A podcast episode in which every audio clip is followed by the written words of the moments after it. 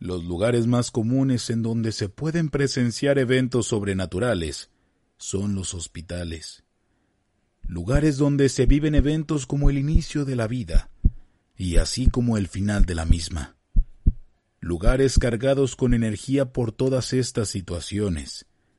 Experiencias que pueden ser aterradoras o melancólicas y tristes por los distintos finales, como la siguiente historia.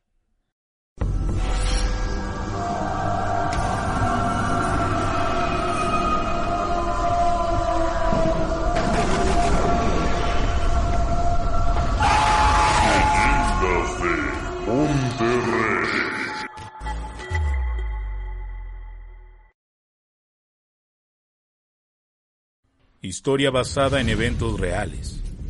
Adaptada por Eduardo Liñán, el escritor del miedo. Te dejamos su fanpage en la descripción del video. Desde hace varios años que me dedico a la enfermería, durante todo este tiempo, he visto muchas situaciones, no solo de dolor, sino de esperanza y cosas inexplicables a las que pudiera llamar milagrosas. Aunque nunca he sido una mujer creyente en muchos aspectos, sí soy una persona dedicada al servicio.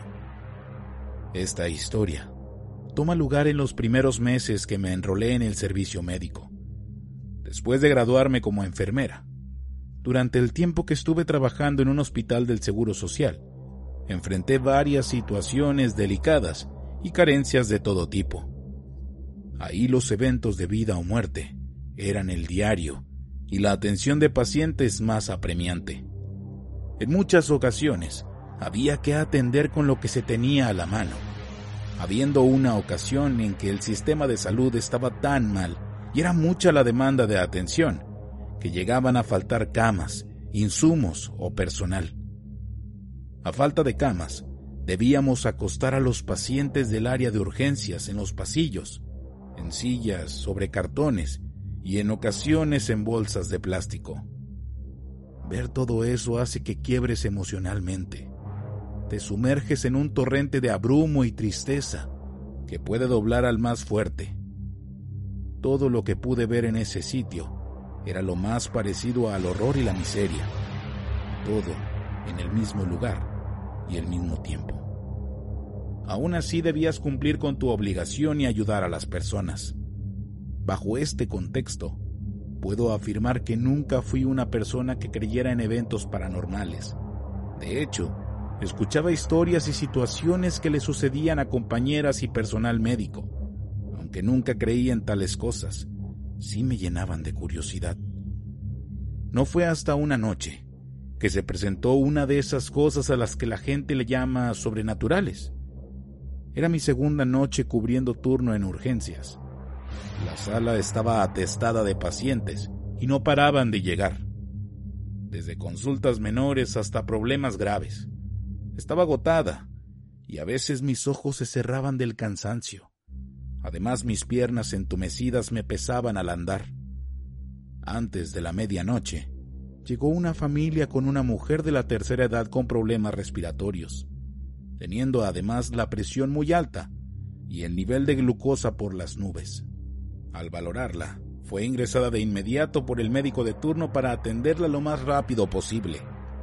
Al no haber camas en el área, tuvimos que sentarla en una silla para colocarle suero y medicamentos. Al paso de los minutos su situación agravó.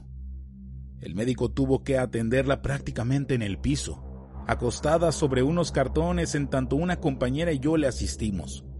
Estaba realmente molesta por toda esa situación, y peor, esperando un alta o un traslado para ocupar una cama.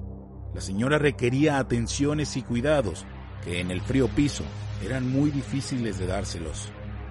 El familiar que acompañaba a la mujer estuvo molesto todo el tiempo y con razón. Aún así, hicimos lo mejor que pudimos para estabilizarla. Finalmente el médico pudo hacerlo, quedándose acostada sobre el cartón y unas mantas que su hijo consiguió. Al paso de las horas, seguían llegando pacientes. El lugar estaba a punto de colapsar, y por suerte tuve un momento de descanso al cubrirme una compañera. Era de madrugada. Me sentía abrumada. Tenía hambre y sueño, así que me dirigí a un consultorio en donde podíamos dormir un poco en la mesa de valoración. Me dispuse a hacerlo. Después de una media hora de descanso, regresé a urgencias, no sin antes tomar un refrigerio y salir a fumar a un área común. Al volver y caminar por el interminable pasillo, la soledad y lo largo que puede ser ese recorrido te hace replantear. Mis pensamientos, al igual que mi hartazgo por tantos retos que enfrentaba a diario, me hicieron pensar en renunciar y ser enfermera independiente, huir de todo. Estaba tan agotada que en ese mismo instante quería tomar mis cosas y no regresar jamás al seguro. En eso estaba pensando cuando sentí algo de frío en mi espalda. Al dar la vuelta y entrar a una salita de espera, noté que una persona estaba sentada en uno de los asientos con la cabeza agachada. Era una mujer mayor. Lo supe por la larga cabellera blanca que caía sobre el rostro. Al principio pensé que se trataba de algún paciente que iba a consulta externa. A veces había personas de la tercera edad que se iban muy temprano a hacer fila, pero el área a esa hora estaba cerrada, por lo que me acerqué para preguntar. Señora, ¿qué hace aquí? La mujer levantó un poco su rostro y al verme, sentí algo en mi interior. No puedo explicar esa sensación de melancolía y abrumo que me invadió al ver los ojos húmedos y hundidos en su cara quebrada por el tiempo. Sin decir nada, pude de algún modo sentir lo que la atribulaba. Era dolor, preocupaciones y muchas cosas que me rompieron desde dentro y al hablar. La voz apenas audible completó el cuadro desolador. Mija, estoy perdida. No encuentro a Chelo. No puede estar aquí. ¿Está perdida? ¿Dónde dejó a su familiar? Pregunté. La anciana tan solo me miró sin decir más así que le tendí la mano para levantarla. Al tomarla de sus frágiles manos, noté que estaba helada, y es que el ambiente era demasiado frío. La menuda mujer caminó por un lado de mí, dirigiéndonos al área de urgencias, que era el sitio más próximo y donde pensé que se encontraría el familiar. Lo más extraño de todo es que la señora vestía una de las batas verdes de hospital y estaba descalza, sus pequeños y morenos pies contrastaban con el blanco linóleo del piso. En ellos se reflejaba edad y mucha humildad. Aún así no dudé en reprenderla por estar descalza en el piso frío, y la mujer solo continuó viendo al frente con la mirada afligida. Al pasar por la estación de enfermería, estaban un par de compañeras y al verme, preguntaron quién era el paciente. Tan solo respondí que la había encontrado sentada en consulta externa y que se había perdido. Las compañeras se vieron entre sí y me dijeron que no la habían visto pasar de urgencias, por lo que pensé que era improbable. Era el único lugar por donde pudo haber pasado, y ellas no la vieron. Así que continué, no sin antes mencionar que estaba buscando a un familiar. Eso íbamos a hacer. Al entrar en urgencias, el ruido de personas ir y venir que se mezclaron con reclamos y gemidos de dolor me devolvieron a la realidad y al hacerlo, la anciana apretó su mano, quedándose parada y sin querer moverse en una esquina, señalando hacia un grupo de personas que estaban del lado de un paciente sentada en medio del pasillo. En ese momento no supe qué hacer, y antes de que pudiera preguntarle algo, uno de los médicos me pidió asistencia para colocarle el suero a un paciente que acababa de llegar, pidiéndole a la señora que me esperara en ese rincón sin moverse de ahí. Luego de mucho esfuerzo con el paciente, me dirigí con la anciana, pero al mirar a donde la había dejado, ya no estaba. Eso me angustió, así que empecé a buscarla entre los cubículos y pacientes que estaban en el área. A pesar de mis intentos no pude hallarla así que regresé a la estación de enfermeras a preguntar si habían visto a la anciana con la que iba. Las compañeras negaron verla. Sin entender o saber dónde estaba, regresé a mis labores. No podía quitarme la imagen de la mujer y esa sensación de congoja. Por alguna razón sentía aflicción, así que intenté concentrarme en el trabajo. Como a las cuatro de la mañana, La señora que había sido atendida por unos problemas respiratorios tuvo un paro. Fue trasladada de inmediato a un área de resucitación, donde un par de médicos hicieron todo lo posible por ayudarla. A pesar de todo, la señora murió, y la penosa labor de informar a los familiares recayó en el médico de turno. El cadáver de la mujer sería trasladado a un anfiteatro para entregarlo a sus familiares por la mañana, después de los trámites. Después de informar el penoso deceso, tuve que llenar algunas formas para iniciar el proceso de entrega del cuerpo, tomándome un tiempo en la estación de enfermeras para hacer un papeleo y con suerte salir del turno en unas horas. De no hacerlo, iba a irme de todos modos. No podía continuar con el cansancio que tenía. Mientras intentaba que mis ojos no se cerraran, tuve que ir a la morgue para recoger una forma con los datos de la difunta medida que avanzaba por el largo pasillo, nuevamente sentí ese bajón de temperatura. Mis pies me pesaron y mis piernas estaban temblando. No puedo explicar esa sensación extraña que sentí apenas entré en la morgue. Fue algo que me puso muy tensa. Al caminar unos metros y pasar al área de gavetas, donde había varios cuerpos esperando ser despachados, una sensación de escalofrío y espasmo me invadió al ver a la señora que acababa de morir, sentada en una de las mesas de exploración. Fueron escasos segundos en los que pude experimentar el asombro mezclado con pavor al ver el cadáver sentado, viendo al techo y con la boca abierta, como si intentara gritar. Lo único que hice fue cerrar fuertemente mis ojos y respirar para no ver aquello que me hizo sacar un gemido de espanto. No sé cuánto tiempo pasó en cuanto escuché el siseo del aire acondicionado y murmullos lejanos, abrí los ojos y vi el cuerpo de la señora tendido en la mesa.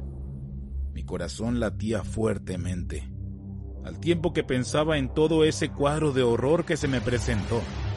La primera explicación era que había sido una alucinación producto del cansancio y el estrés. No dormir podía ocasionar esas visiones, por lo que con cautela entré en el cuarto helado y apestoso a formol, que poco o nada podía disimular el sutil hedor a muerte que se respiraba en ese sitio. Tomé los datos que ocupaba y salí de inmediato de ese lugar, meditando en lo que había visto sin querer sugestionarme. Apresuré el paso y al fondo del pasillo en unas sillas de espera estaba sentada aquella anciana en bata y descalza que había visto en el área de consulta horas antes. Despejé mi mente y le reclamé por qué aún andaba por los pasillos sola y descalza. Me respondió nuevamente con una vocecilla quebrada. Ando buscando a Chelo, mija. ¿No sabes dónde andará? Quise saber por lo menos quién era la mentada Chelo. Buscando el nombre en mi mente, no conocía a alguien que se llamara así, ni a una compañera, ni un doctor. Nadie. Entonces le pregunté con quién venía, y lo que me dijo me causó un poco de extrañeza. Busco a Chelo. Tiene frío porque la aventaron al piso. En cuanto dijo esto, supe que se trataba de alguien que estaba en urgencias, así que nuevamente la conduje a este lugar. Al tomarse de mi antebrazo, esa imagen del cadáver sentado en la mesa del anfiteatro me causó pavor Sabía que por unas noches esa idea me iba a acompañar. Ahora yo también tendría una historia macabra que contar a mis compañeras enfermeras. Al entrar en el recinto atestado de gente, la señora no quiso ir más allá por lo que nuevamente se quedó parada en el umbral del pasillo y al verla, con reclamo nuevamente le dije, Doña, no se vaya a mover de aquí o no voy a encontrar a su familiar. Enseguida recorrí los pasillos y los cubículos buscando alguna mujer acostada en cartón o con el nombre de Chelo. No la hallé. Entonces caí en cuenta que Chelo no era un nombre, era diminutivo de consuelo. Y en ese instante, un pequeño destello de asombro se asomó en mi conciencia al recordar ese nombre. Así se llamaba la recién fallecida. Rápidamente busqué en las formas que había llenado y en efecto, ese era el nombre de pila de la mujer, Consuelo Ramírez. Casi por inercia corrí para buscar a la paciente y nuevamente había desaparecido del lugar donde estaba. Esa situación me estaba irritando, además de ponerme con más tensión de la que ya tenía. Determinada, caminé apresurada a buscar a la señora para llevármela a urgencias y saber cuál era el motivo de estar ahí. Tenía tantas preguntas en mi cabeza que a cada paso que daba se me hacían aún más. La primera idea que tuve fue volver a donde estaba el cadáver de la señora Consuelo. No sé por qué tenía la idea de que la anciana, al ser algún familiar, seguramente ya sabía de su destino, pero era imposible pensar en cómo había burlado enfermeras, médicos y afanadores que ya andaban limpiando en los pasillos y nadie parecía haberla visto. Aún así tenía ese presentimiento de encontrarla ahí. Mis ideas se materializaron. Al dar la vuelta para tomar el camino que conducía al anfiteatro, a lo lejos pude distinguir la menuda figura de la anciana en bata. Solo podía distinguir el verde agua de la tela y su cabello canoso suelto. No vi más por lo cansado de mis ojos. Al gritarle que se esperara ahí mismo, sin hacerme ningún caso, se metió en la sala, perdiéndose de vista, por lo que corrí para llevármela de ese lugar estaba realmente molesta por toda esa absurda situación. Mi sorpresa fue tan grande como la incertidumbre que sentí al mirar que en el frío lugar no había nadie, solo cadáveres y nada más. Me había entrado la desesperación al buscar por todos lados sin encontrar a nadie. El cadáver de la señora Consuelo estaba postrado y con una sábana encima. Al fondo, solo estaba el médico responsable durmiendo. No quise entrar en paranoia, que incluso levanté la tela para cerciorarme que esa mujer no estuviera debajo de esta y por un lado del cuerpo no había nadie. Sin querer saber más del asunto, regresé a mi estación, jurándome que si veía nuevamente a esa anciana de ningún modo, le volvería a hacer caso y así lo hice. En tanto terminaba mis informes para irme a mi casa y tomar un merecido descanso, Esperaba la siguiente guardia, y al llegar, de inmediato tomé mis cosas para retirarme, dejando el parte médico, las novedades y el papeleo. Antes de retirarme, la jefa de enfermeras me hizo notar que había omitido un dato en el informe de la señora Consuelo, por lo que me pidió tomarlo. Seguramente los familiares estarían afuera en el área de urgencias, esperando noticias. Así que con desgano y deseando irme, Salí de mal humor a buscar a familiares de la difunta. Con suerte, estaba el señor que la acompañó y su esposa. Así que les pregunté algunos datos que ocupaba, y en la conversación se me salió preguntar si con ellos había ido otro familiar enfermo o estaba en urgencias. Respondieron que no. Solamente tenían otro familiar en el piso de nefrología, muy delicada de salud, y también esperaban de un momento a otro su deceso era hermana de la señora Consuelo, de nombre Esther Ramírez. El panorama de incertidumbre que se dibujó en mi razonamiento me hizo pensar un sinnúmero de cosas, en lo extraño de la situación de la madrugada y las casualidades. Esa idea de querer saber si en realidad el presentimiento que tenía era real, me hizo entrar de nuevo en el hospital y correr al anfiteatro solo para quitarme esa zozobra que alertó todos mis sentidos. Ya había llegado más personal para preparar los cadáveres, y me metí directo a la jefatura de este lugar para revisar los nombres de las personas fallecidas y rogando por no encontrar el nombre de Esther Ramírez. Pero fue uno de los primeros en salir en la lista. Había fallecido por insuficiencia renal aguda. Al acercarme a la gaveta donde estaría su cadáver, pensé en abrirlo y sin que nadie se diera cuenta y al hacerlo, el piso se abrió ante mí, al ver que era la misma señora que había visto durante toda la noche. Su cuerpo menudo, el cabello canoso y suelto cubría parte de su rostro. Su boca entreabierta me hizo recordar las palabras que había escuchado decirme, y el toque helado de su mano aún lo podía sentir en mi piel. Era imposible. Así que mis piernas me temblaron cayendo en el piso de la impresión y con un espasmo al faltarme el aire por el terrible miedo que se apoderó de mí. Lo único que hice fue intentar levantarme y salir del lugar casi a rastras, y emitiendo gemidos de la impresión.